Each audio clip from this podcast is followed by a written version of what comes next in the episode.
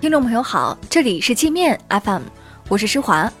今天是三月二十号，一起来听听新闻，让眼睛休息一下。首先，我们来关注国内方面的消息。为了预防学校食堂食品安全问题，教育部等三部门要求从四月一号起，中小学幼儿园负责人必须与学生一起用餐，及时发现和解决用餐过程中存在的问题。农业农村部说，今年前两月非洲猪瘟疫情发生势头明显趋缓，目前二十一个省份的疫区已全部解除封锁，疫情总体可控，不会出现爆发流行。人社部、财政部表示，二零一九年退休人员基本养老金上调百分之五左右，预计将有一点一八亿名退休人员受益。香港地铁列车相撞事件原因查明，主因是法国阿尔斯通和泰雷兹的加拿大合资分公司提供的信号系统出现故障。该公司信号系统曾导致2017年新加坡地铁追尾，那次事故造成38人受伤。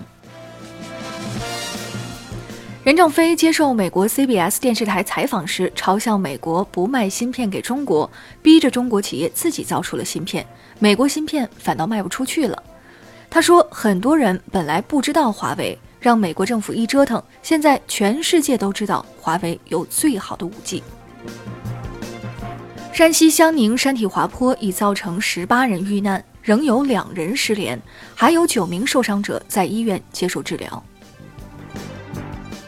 一项睡眠报告显示，三亿中国人有睡眠障碍，三分之一的九零后是在凌晨一点入睡。除了工作压力造成的睡眠质量低之外，睡前使用手机等电子产品也会让人难以入眠。我们再来关注国际方面的消息，美国和欧洲正在兴起一场反疫苗风潮，某些原本可以通过接种疫苗控制的疾病，比如麻疹，已在欧美出现卷土重来的迹象。美国医学协会向多家社交媒体求助，希望他们帮助阻止反疫苗言论大范围传播。麻疹上个世纪六十年代前曾夺取了两亿多人的性命。这种消失了十多年的传染性疾病，如今开始重新在美国和一些欧洲国家蔓延。中国的家长们需要从中吸取教训，不能盲目抵制疫苗。带着孩子去欧美国家也要小心，避免被传染。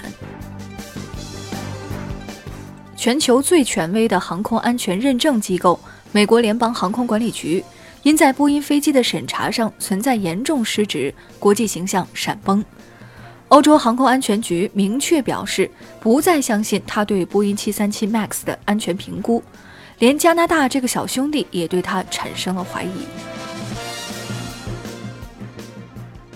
美国一名波音737资深机长说，波音737 MAX 投入市场后，波音为了省钱，没有向航空公司提供用于训练的模拟机。只发了大约五十六分钟的 iPad 课程，让飞行员在 iPad 上学习如何操作。意大利将于本周四与中方签署加入“一带一路”倡议的谅解备忘录，该国由此成为第一个加入“一带一路”的 G7 国家。美国此前一直威逼利诱，不准意大利加入，但意大利不为所动。德国五 G 频谱竞标十九号正式启动。针对美国以情报共享相要挟，威逼德国不准使用华为技术的言行，德国总理默克尔表示，德国不会将华为排除在外。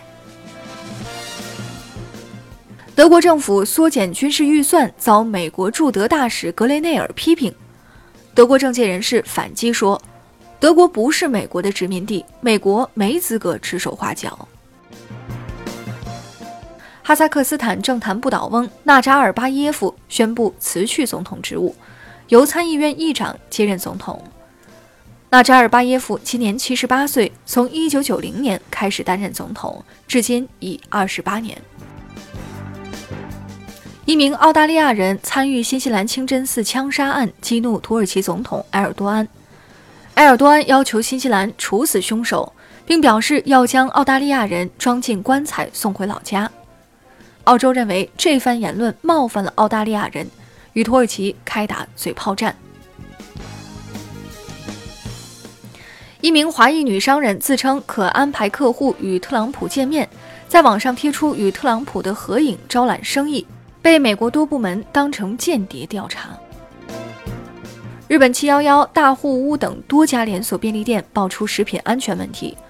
员工将舔过的食物卖给顾客，故意将鱼肉扔进垃圾桶里再捡起来油炸，还将吃过的食物吐进锅里，令人恶心，引发吃货众怒。